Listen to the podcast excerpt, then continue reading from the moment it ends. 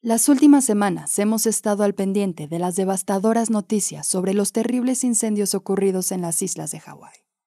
Antes que nada, nos conmovemos por estos sucesos y nos solidarizamos con las personas que han sufrido las trágicas consecuencias. A pesar de que no se han confirmado las causas exactas sobre cómo o por qué se iniciaron los incendios, hay una serie de aspectos que no se pueden dejar de lado. Por una parte, los científicos han declarado que la magnitud de los eventos no puede desligarse del cambio climático, lo cual también lleva a otra de las perspectivas asociadas con el huracán Dora. Pero otro de los puntos que científicos y académicos están señalando es aquel de los pastos no nativos presentes en las zonas afectadas. ¿Y por qué los pastos? Porque estas especies no son originarias de este archipiélago y cuentan con las características ideales para esparcir rápidamente el fuego además de ser más resistentes a él. Es por eso que tenemos que hablar sobre las especies introducidas y la gran amenaza que pueden representar para los ecosistemas. Comencemos por comprender los conceptos.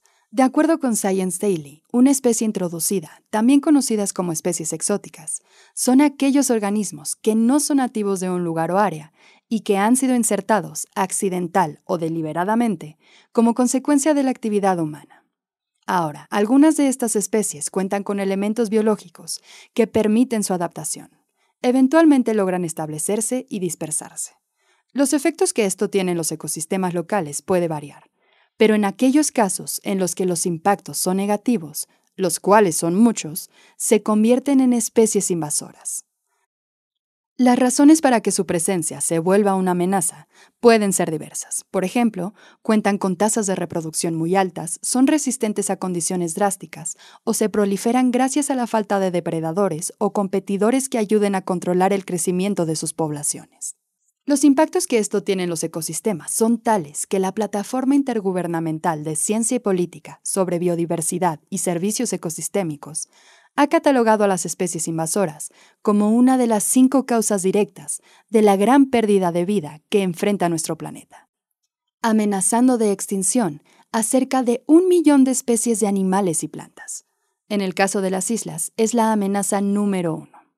Al imponerse sobre las especies locales, se crea una competencia por alimento, por el agua y el espacio. Las especies invasoras incluso pueden convertirse en depredadores, que evidentemente no existían antes en esa región.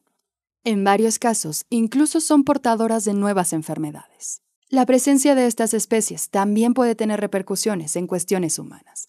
La más común es en la parte económica, al afectar aquellos recursos naturales de los cuales dependen ciertos medios de vida. Pero en el caso de lo sucedido en Hawái, tristemente, podríamos decir que la presencia de especies introducidas e invasoras pueden ocasionar fracturas hasta en un tema de seguridad. Y es que es importante comprender que esta problemática no se trata solo de afectaciones a la diversidad, sino que estas afectaciones hacen que todo el ecosistema sea más vulnerable, debilitando barreras naturales que sirven como protección para todos. De acuerdo con la Unión Internacional para la Conservación, los primeros casos de especies introducidas se dieron como consecuencia de las migraciones humanas. Es común que algunas de estas especies se introduzcan intencionalmente con fines específicos, por ejemplo, como parte de estrategias agrícolas, o algo que parece más simple, como mascotas. Según un artículo de Mongabay Latam, estudios recientes mencionan que de las 16.926 especies exóticas establecidas a nivel mundial a lo largo de dos siglos, un 37% se registraron solo entre 1970 y el 2014. No obstante, este tema no suele recibir la misma atención que otras grandes causas de pérdida de biodiversidad. Pero como lo observamos en el caso de Hawái, es necesario hablar sobre esta problemática y buscar formas de enfrentarla.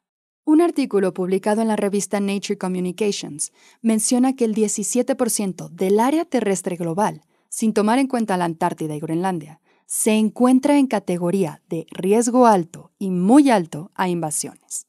Además, los autores de este artículo también mencionan que el 16% de los hotspots de biodiversidad global son altamente vulnerables a la presencia de especies invasoras. Si bien existen lugares en el mundo en donde se ha estudiado el impacto de estas especies a profundidad y se han creado políticas de bioseguridad para controlarlas, Hay muchos otros en los cuales no hay acciones hasta que el impacto ocurre. Este es un problema que existe en todo el mundo, pero veamos algunos de los casos más sonados que probablemente todos hemos visto. Antes de continuar, hacemos un paréntesis para recomendar que si están escuchando a través de plataformas de streaming de audio, visiten el episodio en nuestro canal de YouTube o nuestras redes sociales para conocer cómo lucen estas especies. En primer lugar, el lirio acuático, Aicornia crasipes, una especie casi icónica que probablemente hayan visto en Xochimilco o en algún lago a lo largo de México. Al parecer esta especie es originaria de la cuenca del Amazonas y lagos y pantanos de la región del Pantanal del occidente de Brasil. Llegó a México a finales del siglo XIX y se propagó rápidamente hasta convertirse en una plaga que se dispersó por todo el país. La presencia de esta planta provoca cambios permanentes en las estructuras de las comunidades de los ecosistemas.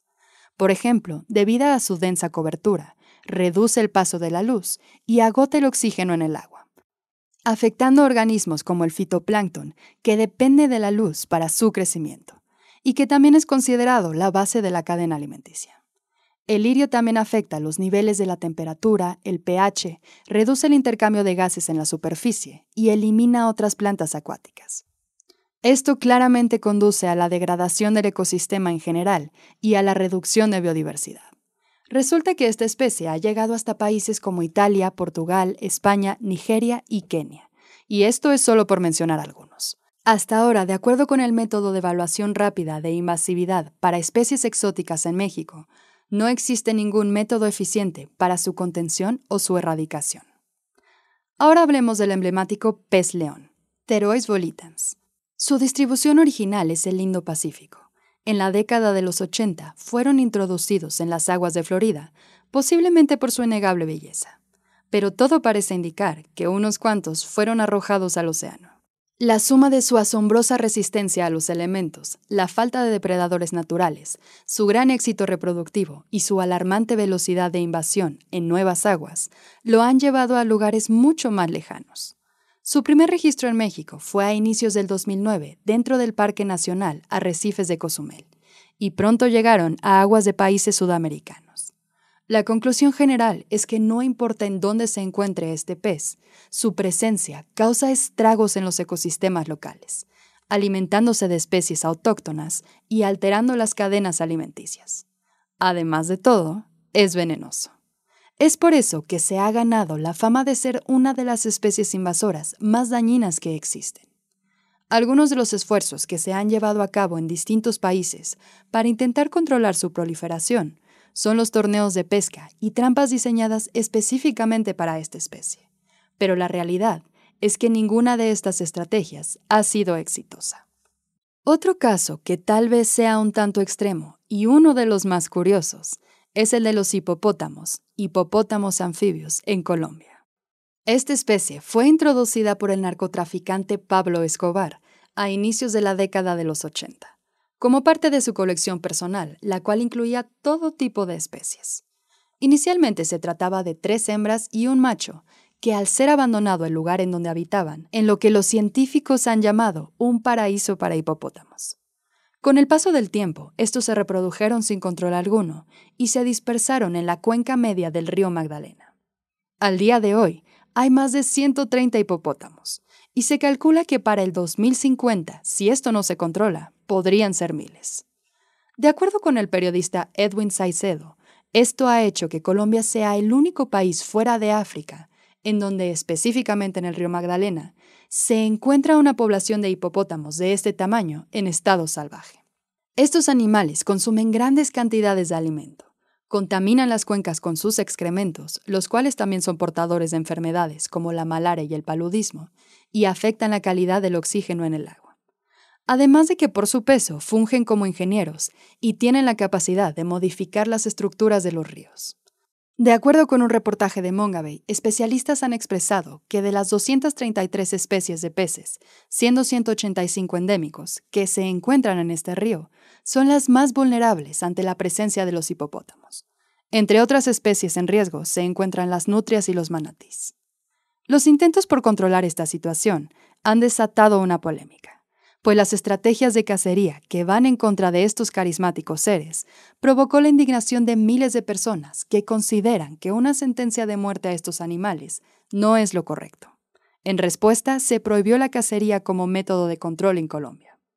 Pero la otra cuestión es que no estamos hablando de cualquier animal, y no por lo adorables que lucen, sino por el peligro que representan. En África son considerados como la especie más peligrosa del mundo animal, causando entre 500 y 3.000 muertes al año. Hasta el 2022 se registraron tan solo dos ataques a personas en Colombia. Y hay que decir que uno de estos fue consecuencia del intento de raptar a una cría para venderla. Y pueden estar pensando en varios métodos de control que parecerían simples o lógicos, pero el panorama es bastante complejo y multidimensional, involucrando temas éticos, sociales, geográficos, biológico, e incluso, en este tema en específico, se ha mencionado que estos animales se han convertido en un estandarte para el narco en la región. Así que el dilema sigue sin resolverse. Otros ejemplos son los castores en Chile, el mejillón cebre en Estados Unidos y otras regiones, el pez gato, la caña común y, por supuesto, muchas de las plagas de insectos que afectan gravemente a las plantas, al igual que hongos. Algunas de las especies introducidas se han vuelto tan cotidianas que hemos normalizado su presencia. Aún así, tienen efectos devastadores para la biodiversidad local. No entraremos en detalle en estos casos, pero nos parece pertinente recordar algunos ejemplos como son las cabras comunes, los gatos y los perros ferales, los cuales son resultado de una falta de responsabilidad ante nuestro deseo de contar con animales de compañía, las liebres comunes, los burros, la tilapia y bueno, muchos pastos, lo cual nos regresa al caso de Hawái. Echemos un vistazo. De acuerdo con el periódico británico The Guardian, científicos y académicos pasaron varios años advirtiendo sobre el peligro que representaban los pastos invasores. Específicamente estamos hablando de las especies conocidas como rabo de gato, cetaceus, la hierba de Guinea, Megatirsus maximus y el quicuyo o pasto africano, Cencrus clandestinus, prácticamente todos nativos del continente africano. Tras la decadencia de las plantaciones de caña y piña, estos pastos fueron introducidos a finales del siglo XVIII por ganaderos europeos quienes buscaban la producción estable de forraje para sus animales. Hoy se calcula que estas especies cubren una cuarta parte de las islas de Hawái. Son pastos que crecen rápidamente con las lluvias y capaces de instalarse en cualquier rincón que puedan encontrar. De hecho, en el 2021, un reporte para la prevención de incendios, creado por una comisión del gobierno de Maui, advirtió que estos pastos hacían a Hawái cada vez más vulnerable ante la presencia de incendios devastadores. Y sí, coincidentemente, la tierra alrededor de la Jaina, probablemente la zona más afectada, eran plantíos de caña que estuvieron activos entre 1860 y 1990. Otro aspecto importante a considerar es que estos pastos se alimentan de las crecientes emisiones de CO2, y que debido a su ciclo de vida son más resilientes a los incendios. Si bien es imposible saber qué hubiese pasado si estos pastos no se encontraran en la región, expertos explican que gracias a sus características, la propagación e intensidad del fuego es naturalmente mayor. En fin, los casos de especies invasoras en todo el mundo son bastante complejos y peligrosos. Y si consideramos que estas especies han demostrado ser bastante resistentes a condiciones adversas, ante el panorama que estamos viviendo gracias al cambio climático, la presencia de especies invasoras se vuelve cada vez más preocupante. Como lo mencionamos en algunos de los ejemplos, se han utilizado diversos métodos para controlar a las especies invasoras, como la cacería, la pesca o el desbroce manual.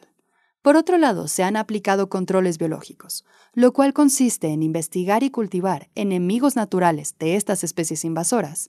Pero esto se tiene que hacer con mucho cuidado, pues las nuevas especies introducidas mediante las cuales se busca llevar a cabo el control pueden tener también consecuencias en la biodiversidad local.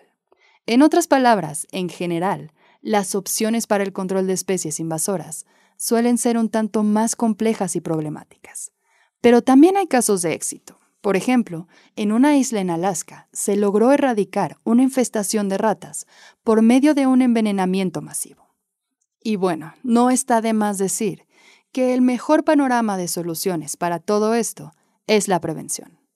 Como es el caso de tantas cuestiones, la política juega un rol importante en todo esto. Se requieren estrategias que ayuden a prevenir que estos casos sean cada vez más y a remediar aquellas situaciones que ya están creando fracturas importantes en los ecosistemas. El valor intrínseco de cada sitio debería ser suficiente para voltear a ver este problema con gritos de acción. Pero si esto no resulta ser del todo convincente, hay bastantes evidencias de que las repercusiones también son catastróficas para los humanos, ya sea en cuestión de salud, de economía y al final de todo en seguridad. Algo muy pequeño que podemos hacer, aparte de alzar la voz sobre este tema, es informarnos sobre las especies que elegimos tener cerca de nosotros. Ya sea una bonita planta para un jardín o un asombroso pez para un estanque, es necesario saber qué hay detrás. Hay tanta información de esto al alcance de una pantalla que este gesto es lo mínimo que podemos hacer para ayudar a frenar este problema. Por lo mientras, les dejaremos más información en nuestras redes sociales que puede ser útil para una toma de decisiones más consciente.